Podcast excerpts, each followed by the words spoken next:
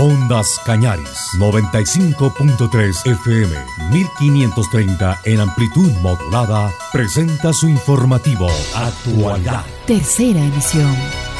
Los hechos más trascendentes de las últimas horas. Actualidad. Las noticias bien hechas con imparcialidad y objetividad. Actualidad. Con un equipo de profesionales en comunicación que buscan e informan con veracidad. Actualidad. Actualidad. Actualidad. En noticias siempre con la verdad. Saludos cordiales, estimados oyentes de Ondas Cañaris. Bienvenidos a su informativo Actualidad, tercera emisión. Hoy es miércoles 10 de agosto 2022. Haremos juntos un recorrido por los acontecimientos más importantes del Ecuador y el mundo. Acompáñenme en este viaje por la información. Empecemos por los titulares. En actualidad. Los titulares.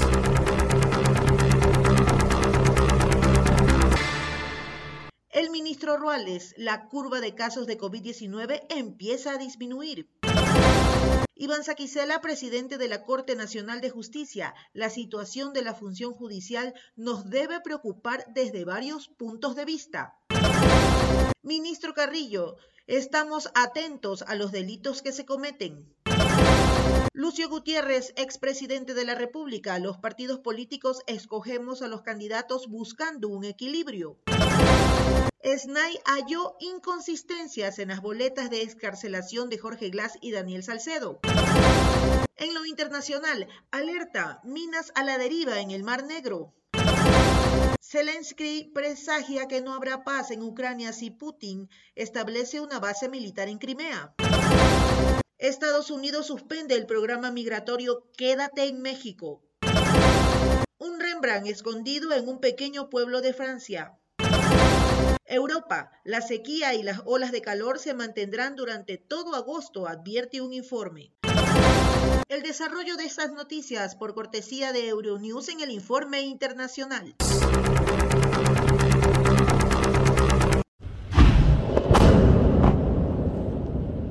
Este es hoy un peligro real en las aguas del Mar Negro, el de las minas a la deriva procedentes de la guerra en Ucrania. En aguas de Rumanía ya han descubierto dos de estos artefactos. Después de aparecer la segunda mina, probablemente desprendida de una presa ucraniana, a tres kilómetros de una localidad costera muy concurrida, los buzos militares romanos han emprendido misiones de entrenamiento. Tienen que estar muy preparados para las situaciones reales, porque las minas pueden estar por todas partes en el Mar Negro. La Marina está en alerta máxima. Estas minas son peligrosas. Fueron diseñadas para destruir y hundir barcos. Por eso pedimos que notifiquen inmediatamente la presencia de cualquier artefacto en el agua o en la costa que parezca sospechoso. Las corrientes y las olas pueden desplazar la mina en cualquier dirección, explica este capitán de la Marina rumana. Desde el comienzo de la guerra en Ucrania y la aparición de minas flotantes, los militares de las fuerzas navales de Rumanía han cambiado sus escenarios de entrenamiento.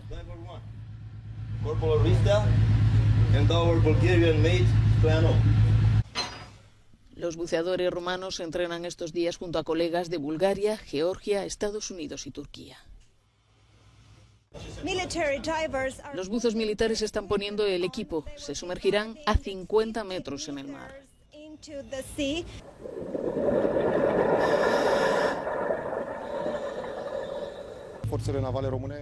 Las fuerzas navales rumanas llevaron a cabo misiones de cartografía, identificación y localización de las minas en esta presa histórica.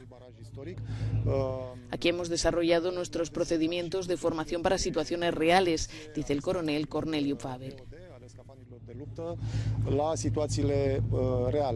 Todos sus movimientos están siendo grabados aquí, en el comando de control central. Hay comunicaciones de vídeo y audio todo el tiempo con los buzos. Como nuestros colegas de Bulgaria y Turquía, hemos descubierto que el peligro es real y luchamos contra las minas, dice el comandante de una división de combate submarino. Hasta ahora han sido localizadas 22 minas en el Mar Negro, dos en aguas territoriales de Rumanía, tres en Turquía, 16 en Ucrania y una en Bulgaria. Columnas de humo se elevan sobre la ciudad ucraniana de Bakhmut y sus alrededores. Donde las fuerzas rusas intensifican su avance en la región del Donbass. Donetsk y Lugansk han recibido lo peor de los combates mientras las fuerzas ucranianas tratan de contener el continuo ataque en las dos regiones devastadas por la guerra. A pesar de ello, los servicios de emergencia todavía pueden acceder al terreno y atender a los heridos. Tanto Rusia como Ucrania se aferran a sus propias versiones sobre la causa de una serie de potentes explosiones en Crimea este martes. El Ministerio de Defensa ruso niega que la base militar de Saki, en el Mar Negro, haya sido bombardeada y afirma en cambio que las municiones explotaron. En las redes sociales en Ucrania se especula con la posibilidad de que la base haya sido alcanzada por un misil ucraniano. El presidente Volodymyr Zelensky informó en su último discurso la situación en Crimea, asegurando que en el futuro no habrá una paz estable y duradera y que Rusia podría utilizar la península como su base militar. Las autoridades ucranianas afirman que al menos tres civiles murieron y 23 resultaron heridos por los bombardeos rusos en las últimas 24 horas, incluido un ataque no lejos de la central nuclear de Zaporilla ocupada por Rusia. Al mismo tiempo, crecen los temores internacionales de que se produzca una catástrofe si no cesan los bombardeos en la central, el gobernador de la región donde se encuentra la planta ha informado de que los niveles de radiación se mantienen normales. El gobierno estadounidense de Joe Biden ha eliminado una pieza clave de la política migratoria de la era Trump, el llamado programa Quédate México, que obligaba a los solicitantes de asilo a esperar en México mientras se tramitaban sus solicitudes. La decisión ha tenido lugar después de que un juez levantara la orden judicial que impedía a Washington derogar el programa.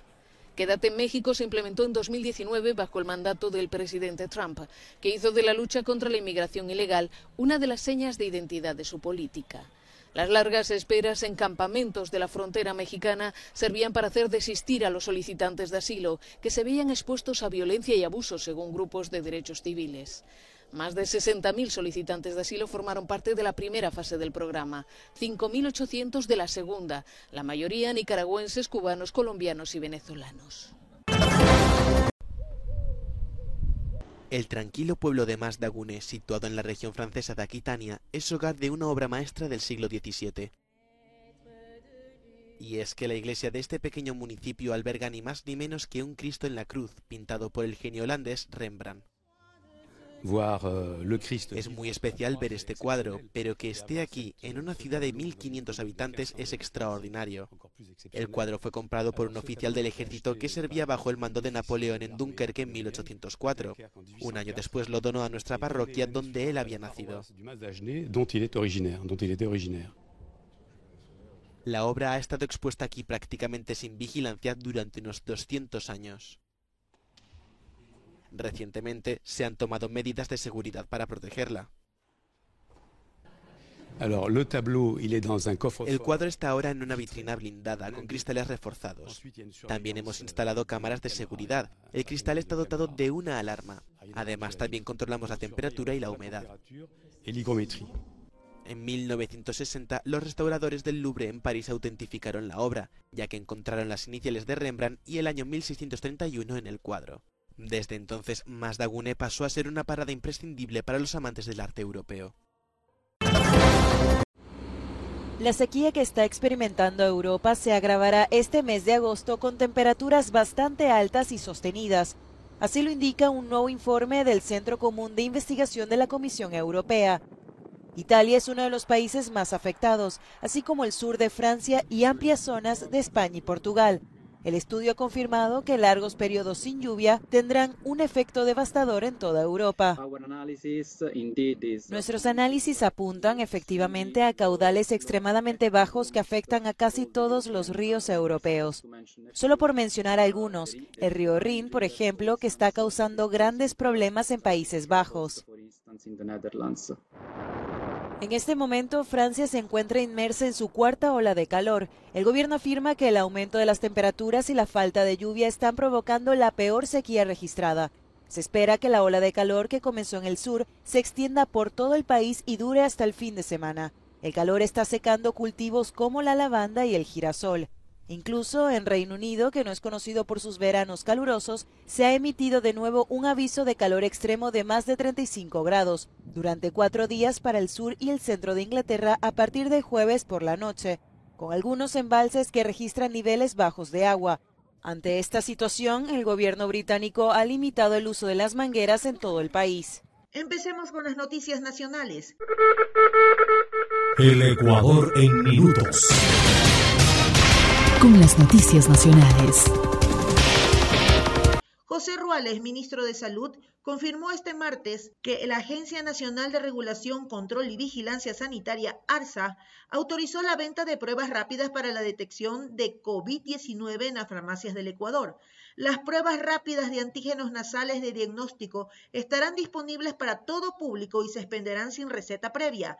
En caso de un positivo, se tendrá que contrastar con una PCR y consultar con un médico para la atención correspondiente. Los comercios autorizados podrán vender los artefactos a partir del lunes 15 de agosto.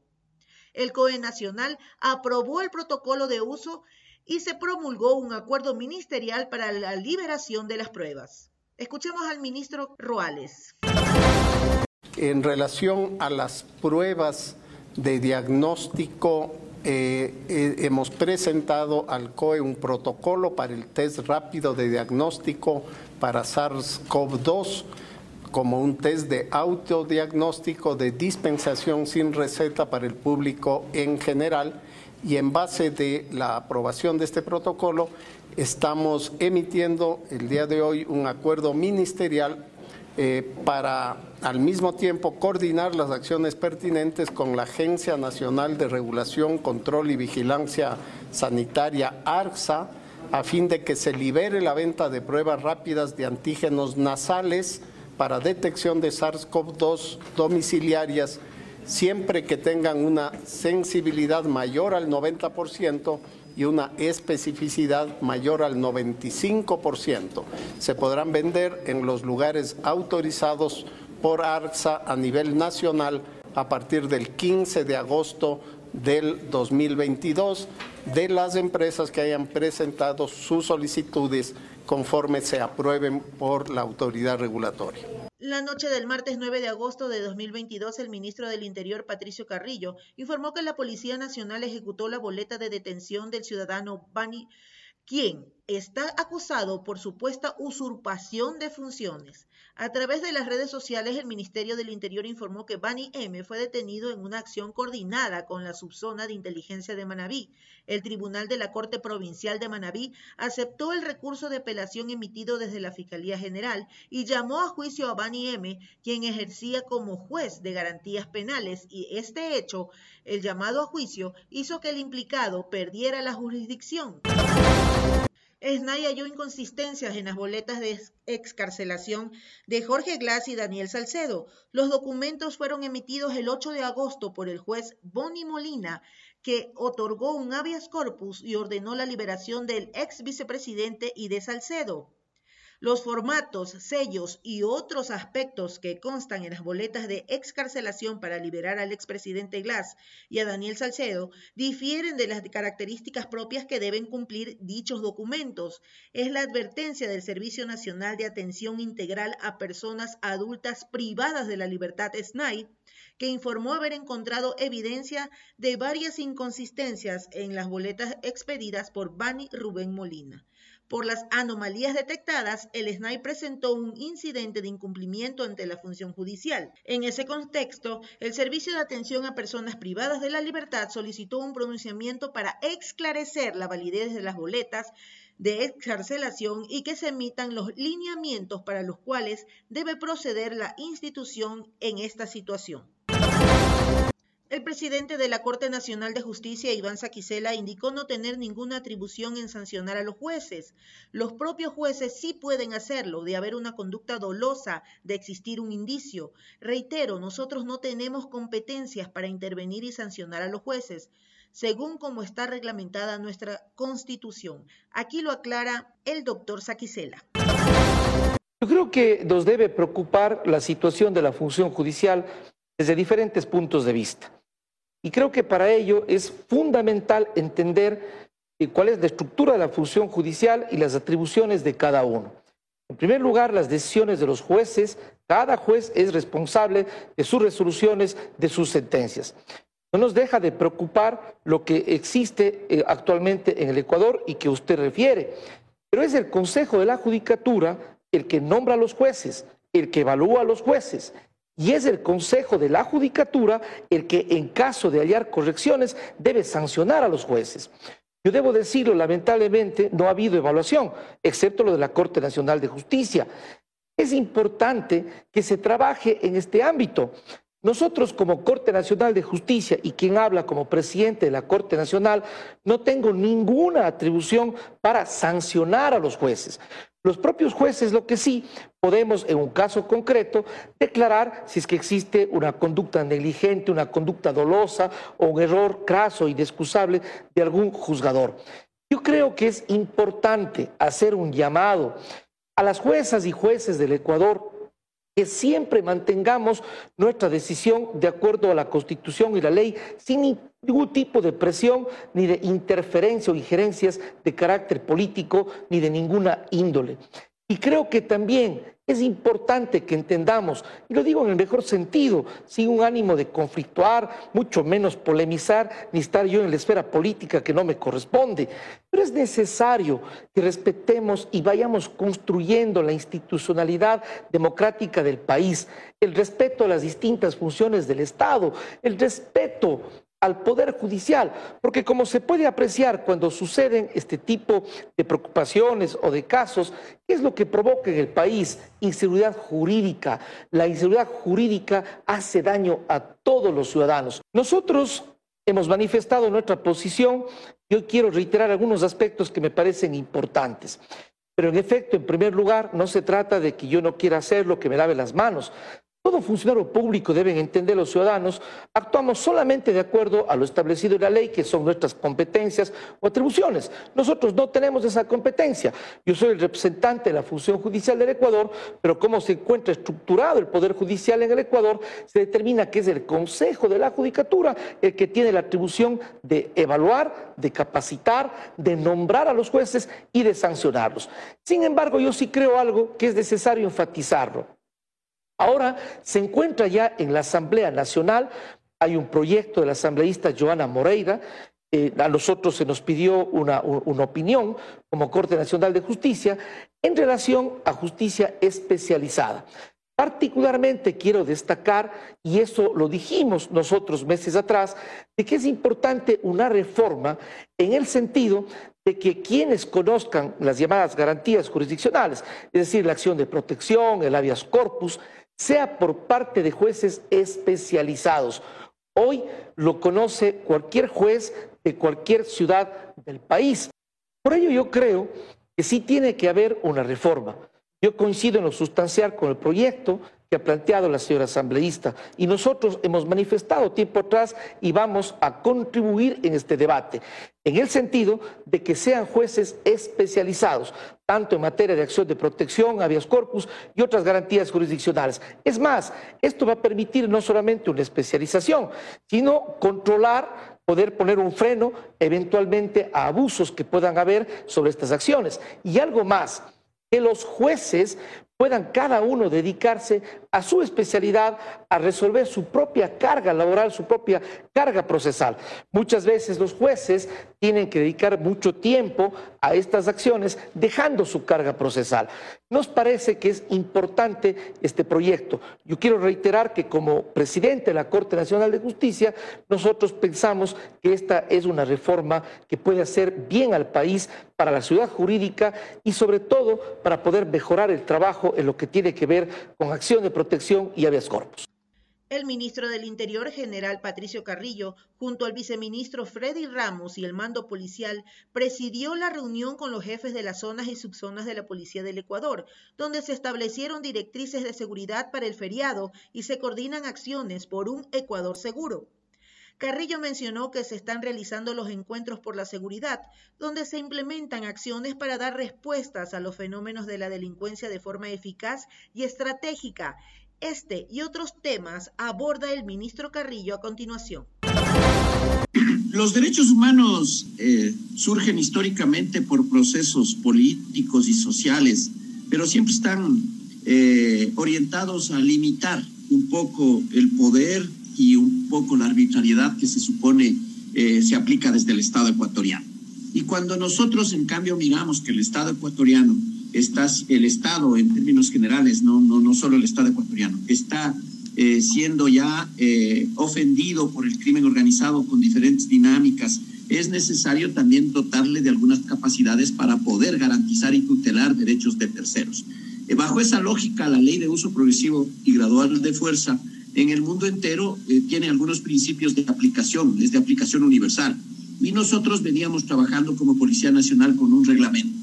El haber, el, el, haber creado la ley, eh, nosotros esperábamos que indiscutiblemente eh, no le den alguna capacidad especial para enfrentar, siempre respetando y limitando la arbitrariedad del Estado, pero con capacidades especiales para enfrentar la delincuencia organizada.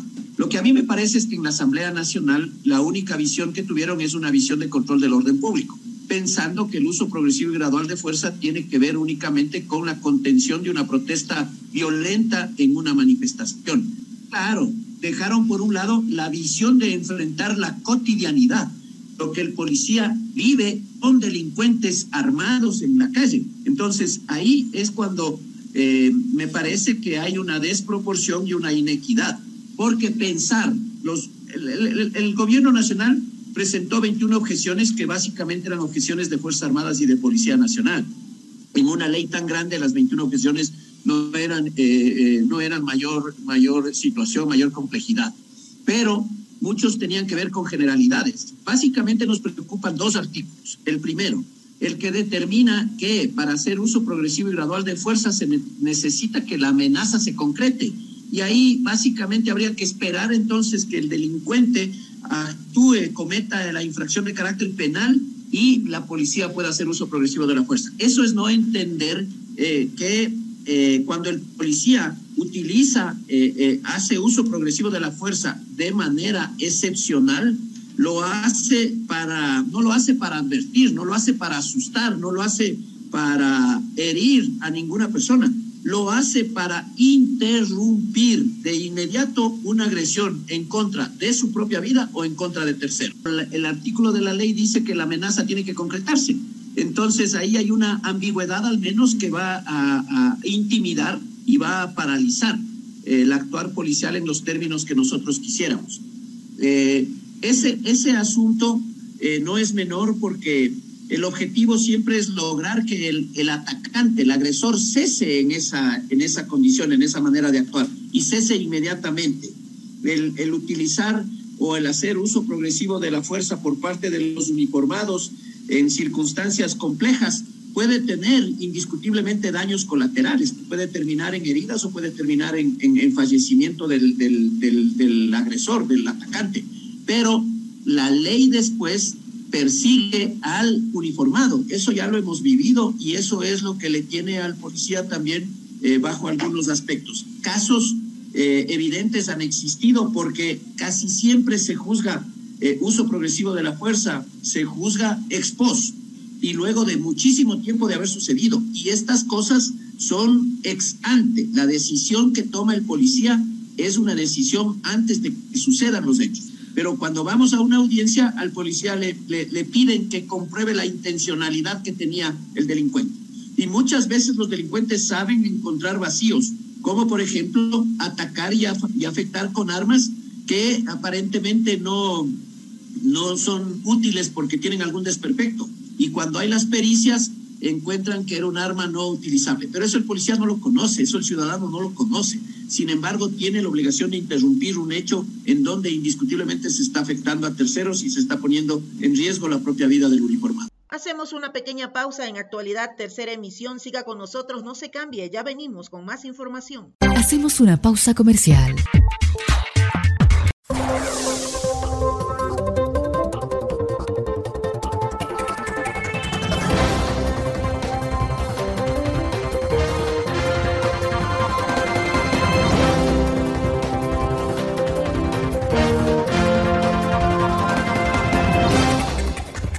Seguimos con más noticias aquí en Actualidad, tercera emisión. Gracias por preferirnos. El constitucionalista Ismael Quintana hace un análisis de los hechos suscitados en las últimas horas con respecto a la boleta de excarcelación de Gladys Salcedo y qué sucede en el país con tantos amparos constitucionales. Bueno, eso es algo que eh, la justicia constitucional, lamentablemente, tras algunos fallos eh, de la Corte Constitucional, básicamente desde el año 2009, ha permitido. Digamos, por regla general, todos sabemos que los fallos dictados en garantías jurisdiccionales surten efectos entre las partes que forman parte del proceso constitucional. Sin embargo, la jurisprudencia, insisto, de la Corte Constitucional desde el año 2009, que ha sido ratificada por la jurisprudencia de la actual Corte Constitucional también, ha permitido que excepcionalmente los jueces pudiesen dar estos efectos extendidos, o como nosotros los conocemos como efectos intercomunis, para personas que no habiendo presentado la demanda, es decir, no siendo siendo parte del proceso constitucional, pudiesen estar en una misma situación o comparten el mismo hecho o la misma amenaza de violación de derechos que quien sí ha presentado la demanda. acogiéndose este, a este señalamiento, se da este efecto irregularmente de efecto intercomunis para Jorge Glasis.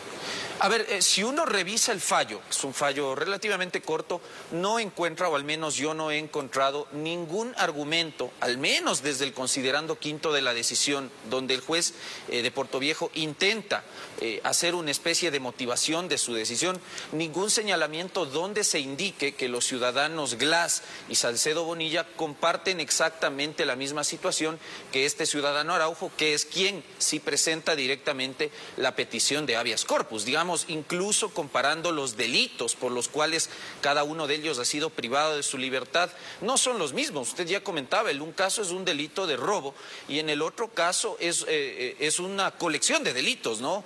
Glass tiene un proceso pendiente por asociación ilícita en el caso Singue y ya tiene una condena ejecutoriada por eh, el caso Sobornos y Salcedo Bonilla ya ha sido condenado también en el contexto de actos de corrupción cometidos en la pandemia. Es decir, no comparten ni siquiera el mismo tipo de delito, no hay un argumento que se, eh, a través del cual se determine o el juez fundamente si es que padecen las mismas enfermedades catastróficas, si han estado sometidos a los mismos tratamientos médicos, si es que hay una reiterada y consolidada violación de derechos fundamentales eh, por parte del Estado que pueda ser compartido eh, por los tres ciudadanos que ahora se han beneficiado de esta, a mi modo de ver, irregular concesión de este habeas corpus. Además de unos problemas de competencia, pues que si usted quiere los, los, los podemos conversar. Yo lo voy a decir de frente y sin ambajes. Si nosotros estamos teniendo dolores de cabeza con las cascadas y hemorragias de habeas corpus correctivos en Ecuador, es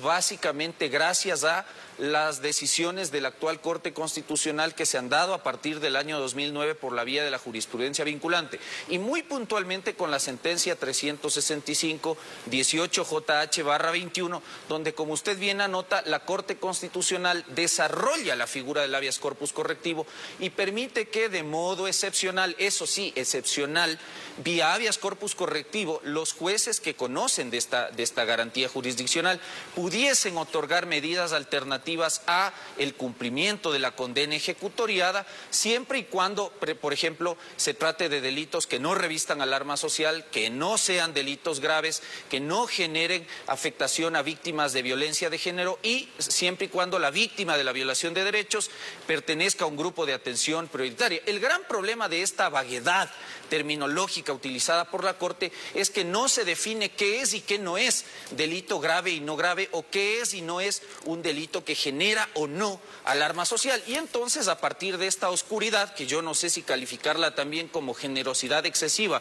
por parte de la Corte, muchos jueces, como el de Manglar Alto o ahora como este juez de Puerto Viejo, están utilizando, o más bien dicho, mal utilizando estos precedentes para beneficiar a personas que tienen ya condenas ejecutoriadas, como es el caso específico de Jorge Glass, por ejemplo, y que están buscando impunidad a través de la concesión irregular de estas acciones de habeas corpus. Si el problema, ha dicho la jurisprudencia de la Corte Constitucional, esto sí, es que hay un privado de la libertad con condena ejecutoriada que dice tener problemas de salud o que teme por su integridad física, el habeas corpus correctivo en primera línea no está para otorgar libertades, eso sí lo ha dicho la Corte, sino para corregir estas amenazas a la vida o a la integridad física o a la salud. Por lo tanto, si es que hay alguna enfermedad en la que es víctima o, padece Jorge Glass o Salcedo Bonilla, lo que debe hacer en todo caso la autoridad judicial es ordenarle al Estado, en este caso a, la SNAI, eh, iniciar acciones tendentes a garantizar la protección de esos derechos fundamentales, pero en primera instancia jamás la libertad. Lo que pasa es que ahora la excepción a esta regla se está tornando en regla general. El expresidente de la República, coronel Lucio Gutiérrez, opinó sobre el tema de los partidos políticos y sus constantes cambios de integrantes e ideales. Según Gutiérrez, su partido Sociedad Patriótica es uno de los siete grupos aprobados por el Consejo Nacional Electoral a través del tiempo. Sin embargo, no ha recibido los fondos permanentes que la ley le ampara.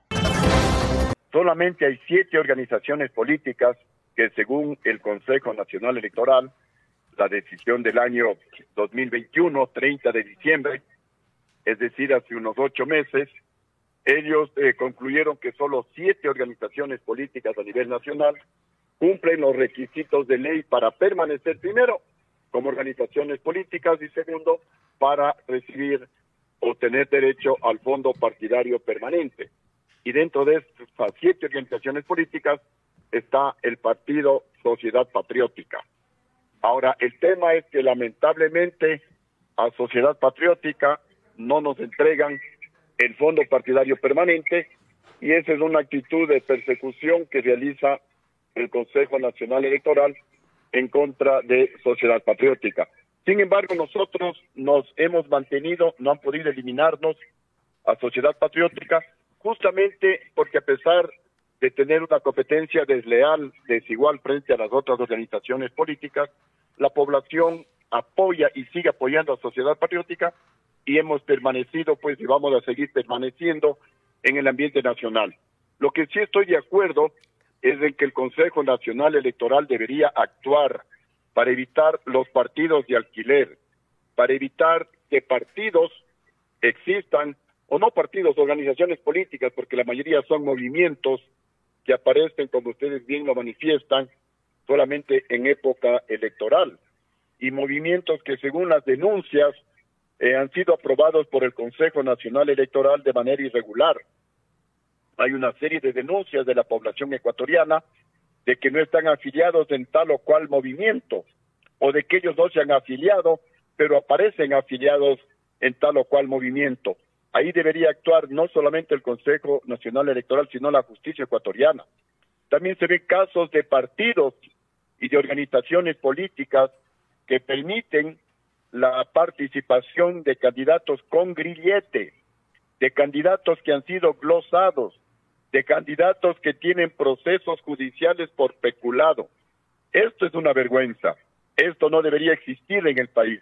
¿Cómo queremos que los jóvenes se involucren en la actividad política con este pésimo ejemplo que dan las organizaciones políticas. La justicia ecuatoriana debería actuar.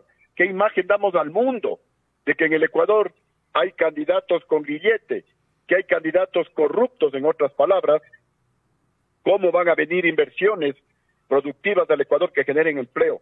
Yo mm. pienso que el tema debe ir por ahí. Y ahí aquellos candidatos, como en el caso de Sociedad Patriótica, por ejemplo, con Nicolás Lapenti, eso es para evitar la dispersión de candidatos porque con estas irregularidades del Consejo Nacional Electoral, que permite que organizaciones políticas, sin que cumplan los requisitos, que no controlan adecuadamente la recolección de firmas, y tenemos una gran cantidad de organizaciones políticas. Eso permitiría igualmente que haya una gran cantidad de candidatos, y eso es perjudicial eh. para los electores, porque los electores no van a conocer a todos los candidatos peor van a conocer las propuestas de los candidatos y mucho menos van a conocer los antecedentes de los candidatos. Entonces, para que se reduzca el número de candidatos, al menos en el caso nuestro de Sociedad Patriótica, que es un partido serio, al que nadie le puede señalar con el dedo, estamos pues nosotros priorizando la posibilidad de alianzas, la posibilidad de patrocinar. A... Vamos a revisar las noticias locales. El austroecuatoriano, bien informado. Con las noticias del momento.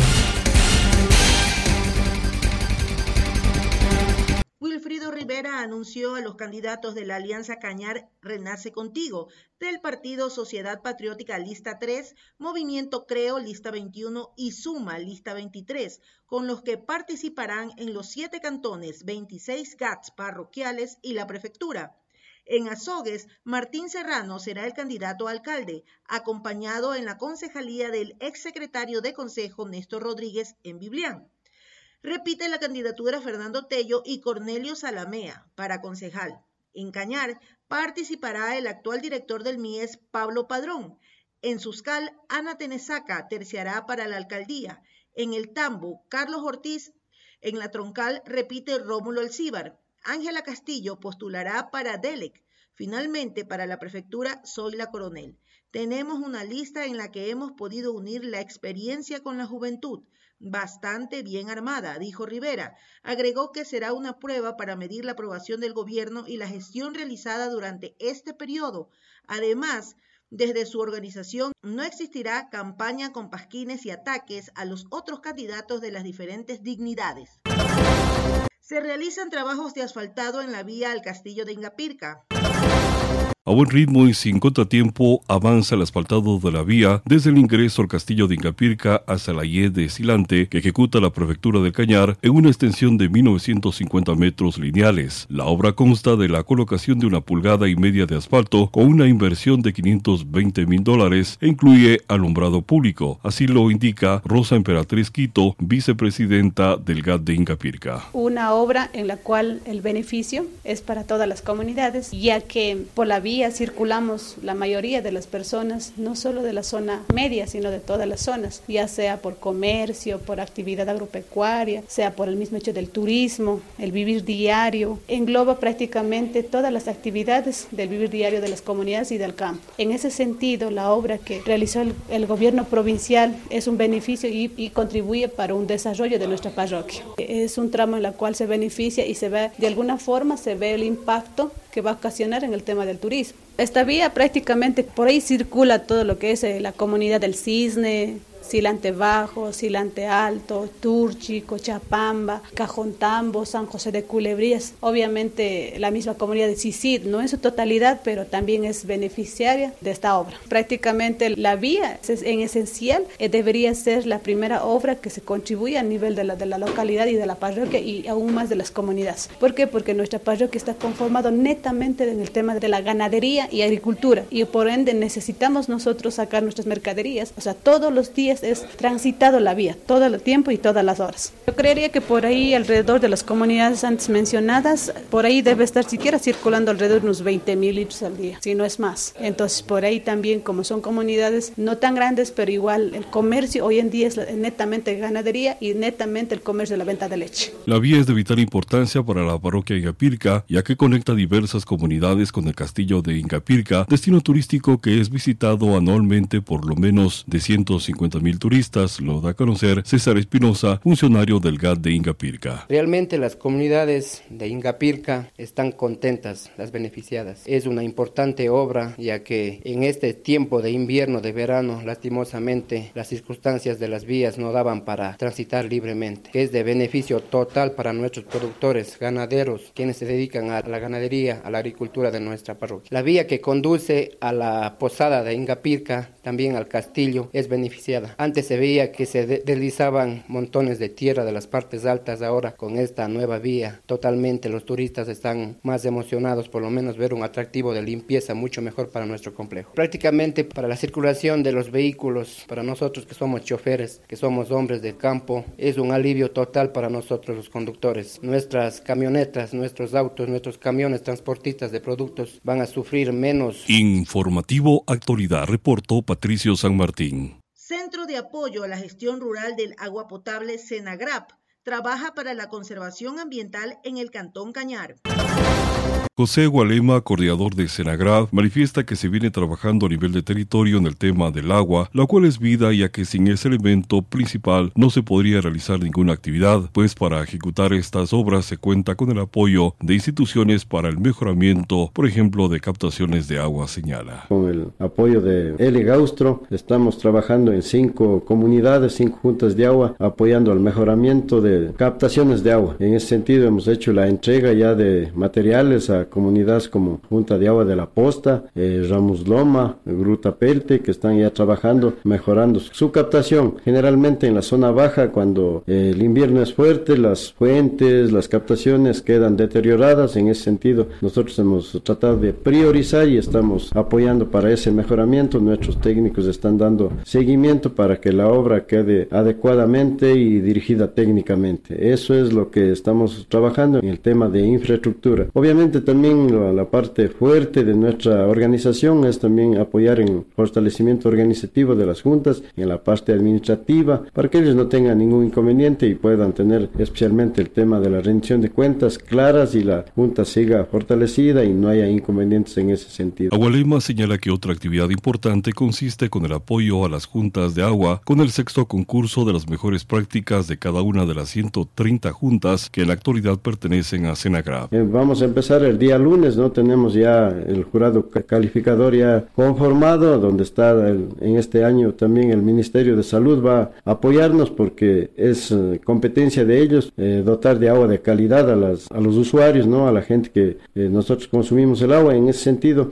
también van a ser parte de, de este jurado calificador y también el Ministerio de Ambiente y Agua que todos los años ha venido colaborando, también el Departamento de Agua Potable del municipio y, Jardín Azuayo también que está colaborando en este año a nivel de, capacitaciones en, cada una de las juntas. Esas son actividades que venimos haciendo. Esperar que haya la participación suficiente de, de todas las juntas y motivarles y que cada vez las juntas estén más preparadas, capacitadas y fortalecidas para brindar un mejor servicio a sus usuarios. En el tema de gestión, el coordinador de Senagrab señala que se vigila que haya un adecuado cuidado del agua desde la fuente hasta los domicilios en sí. Hemos venido trabajando bastante fuertemente, llegando en territorio, llegando a la conciencia, a la sensibilización de cada uno de los usuarios y aparte también tratando de involucrar a quienes estamos inmersos en esa gestión. Por ejemplo, nosotros trabajamos en todas las 11 juntas que conforman el Cantón Cañar, entonces tratamos de involucrar a los presidentes o a las autoridades de las juntas parroquiales para que ellos también sean parte de esa gestión, porque como es conocido de todos nosotros, en realidad en nuestro campo vivimos de la agricultura, de la ganadería y esas son actividades también que alteran el equilibrio y que alteran la calidad del agua. En ese sentido, a veces solamente nos dedicamos a que cuiden el agua, pero no decimos cómo, dónde tenemos que hacer las diferentes actividades. En ese sentido, hemos llamado y estamos coordinando con las juntas parroquiales para también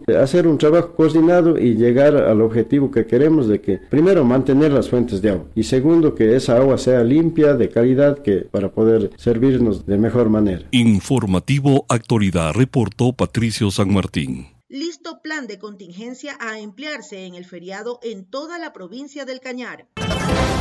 Wilfrido Rivera, gobernador del Cañar, dio a conocer sobre el plan de contingencia planificado para lo que será el feriado que se cumplirá este viernes hasta el domingo venidero, con la atención de las emergencias que se registran en especial en el tema de transporte vehicular, así como de otros factores, garantizando la seguridad de las personas. Esperamos también garantizarle a la ciudadanía eh, vías expeditas a pesar de los problemas que, hemos tenido en algunos tramos de la vía. que obviamente esperamos tener eh, las vías expeditas garantizar también el tema de la seguridad con la Policía Nacional, con Fuerzas Armadas. Eso lo vamos a conseguir con estas 1.462 personas. Es importante mencionar que los, los pronósticos meteorológicos nos hacen prever que vamos a tener algún tipo de complicaciones en algunas provincias del país en tema lluvias, incluso caída de granizo y de nieve. Sin embargo, nosotros estamos ya preveyendo todas estas circunstancias. La misión fundamental de estas reuniones para armar los planes de contingencia es precisamente el mantenernos activos. Desde la gobernación de la provincia también con intendencia, comisarías,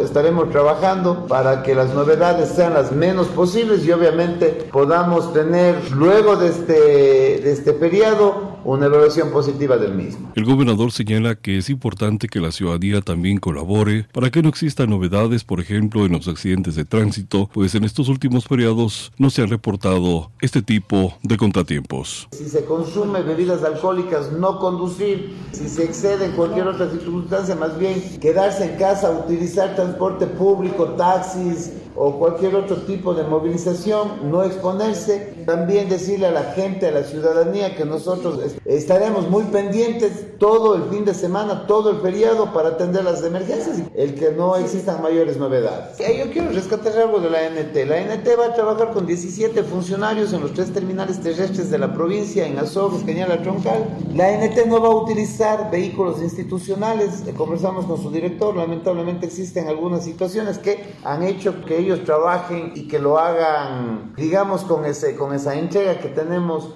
los funcionarios hacia la ciudadanía. Estos 17 funcionarios van a hacer control de, obviamente, de, neumáticos, de, de, extintores, el control también y verificación de que se respeten los precios de los pasajes, que no se los altere y obviamente esos operativos los empezaremos a hacer conjuntamente con Intendencia, entiendo yo, desde el día jueves en horas de la tarde y se extenderán hasta el día domingo. Rivera indica que en este feriado, al igual que en otros, la policía colabora con la colectividad resguardando sus viviendas. Ahí más bien a quienes van a salir de, paseo, quienes van a, a, abandonar la ciudad, decirles que existe desde la Policía Nacional un servicio para que se pueda contactar con la policía y la policía le dé protección a las viviendas que se van a encontrar deshabitadas durante el feriado. Es un servicio de la Policía Nacional que nosotros obviamente lo difundimos y aspiramos que lo puedan utilizar quienes así lo consideren necesario. Informativo Actualidad, reportó Patricio San Martín. Juan Carlos Pacheco, jefe de tránsito de la subzona de la Policía del Cañar, investiga tres muertes violentas que se produjeron en el cantón La Troncal la semana anterior. El primer asesinato se produjo la tarde del jueves. La víctima, Fabián S., que fue interceptado por personas a bordo de una moto, quienes le proporcionaron varios disparos, fue trasladado a una casa de salud donde perdió la vida. La segunda muerte se dio la tarde del último viernes en las calles Manuel J. y 15 de abril. Ciudadanos alertaron sobre la presencia de un cuerpo sin vida con heridas de arma de fuego. La víctima fue identificada como Wilson R., que registra cuatro antecedentes por homicidio, tenencia de sustancias y armas. Preliminarmente se conoce que personas se bajaron de un taxi y le dispararon.